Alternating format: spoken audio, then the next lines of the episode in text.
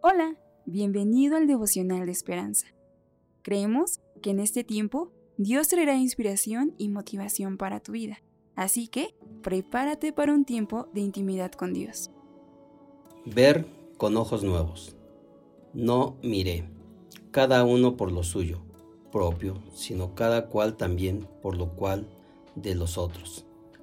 El autor dice, en un videojuego coloca a cientos de jugadores en una isla virtual para competir que quede solo uno.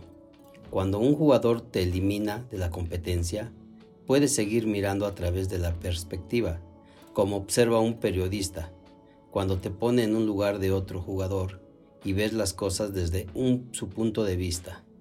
El registro emocional pasa de la autopreservación a la solidaridad comunitaria. Empiezas a sentirte parte del extraño que poco antes te eliminó. La transformación sucede cuando nos abrimos a ver la experiencia de otra persona y descubrimos su dolor, su temor o sus esperanzas.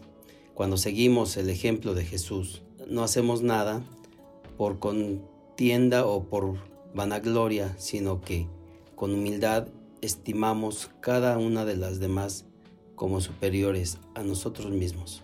Notamos cosas que de otra manera habríamos pasado por alto.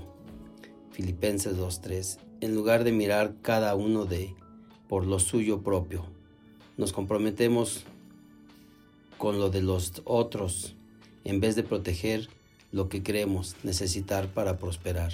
Nos dedicamos con alegría a lo que los demás necesitan para florecer.